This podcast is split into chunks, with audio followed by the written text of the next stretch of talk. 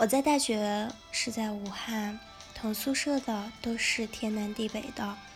小小是本地人，阿忠是山西某个小县城的人。小小在淘宝问我们觉得哪个包更好看，我一看都是 GUCCI、酒神、LV、棋盘格这些包，一个就要一万多，差不多半年生活费了。想着他可真舍得，不过确实可能是他家庭条件不错，日常生活用品也都是一些大品牌。寝室其他人觉得虽然自己买不起。但也凑凑热闹，叽叽喳喳讨论哪个包更好看。然而问到阿忠他更喜欢哪个的时候，他突然站起身对小小说：“我们现在不是应该以学习为主吗？你这个人怎么这么虚荣？”小小被指责的有点莫名其妙，脸都红了。那次大家也就不欢而散了。后来每次周末小小回家不在寝室的时候，阿忠都会跟我们说小小的坏话，说小小他们大城市的学生就是风气不好，成天只知道买东西花钱大手大脚，还说上次看到小小和一个中年男人一起逛商场，也不知道是不是睡来的。其实那个中年男人是小小的父亲。后来，关于买什么大牌方面，小小就很少问其他人的建议了，避免让其他人觉得尴尬。而且他自己其实对于服装时尚很有见解，我跟着他也学习了很多关于穿衣搭配的技巧。他还跟我说很多他出国旅游时候的好玩故事。也许阿忠没有想过小小这样的花钱方式，只是因为他从小。确实，在一个比较优越的家庭条件里面，买一个香奈儿或者买一个 LV，对于他来说，就像我们平时买一件优衣库或者一件 Zara 一样平常。他们根本没有觉得这有什么了不起，也没有什么值得炫耀。也许让阿忠勃然大怒的是，自己想都不敢想的东西，对方可以唾手而得。来的又太轻易，太平常。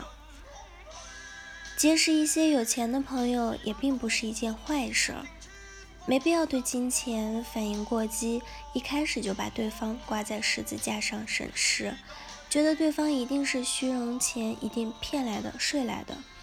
事实上，我们也可以通过更富裕的朋友看到自己没有见过的世界，去学习他们身上的优点。钱不是什么坏东西。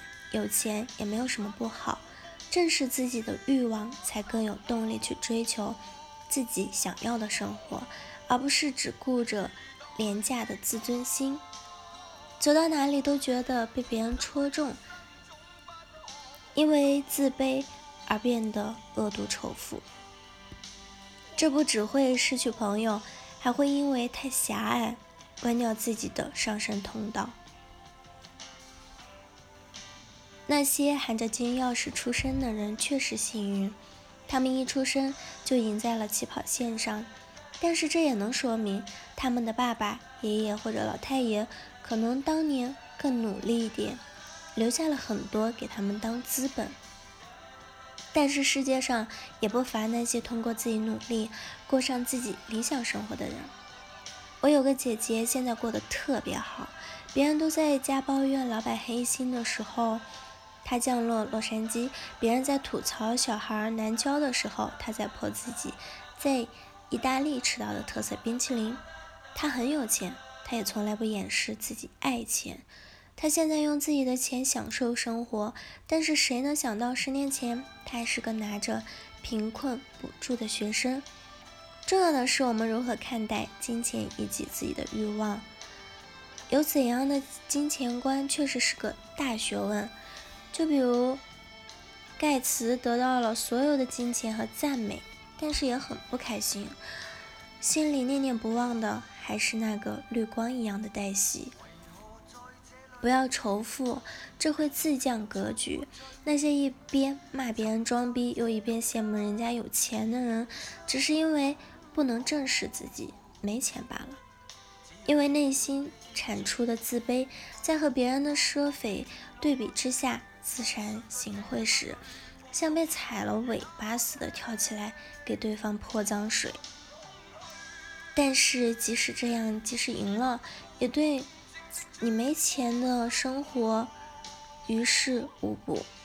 反而，如果能够坦诚的欣赏以及，正视自己内心的欲望，终究有天你是可以凭借自己得到的。因为没钱，你可能会生出更多战斗的勇气和决心，这并不可耻，也许还赢得你想要的生活的武器。金钱只是你过上理想生活的工具而已。帆布袋也拎，LV 你也配得上。不管是路边小摊冒着热气的米线，还是外滩边的米其林三星，我希望大家最后拥有的是不不是被金钱所限，也不为金钱所累，自己在独立自己选中的一生。好了，以上就是今天的节目内容了。我是 c e l i n e 我们下期节目再见。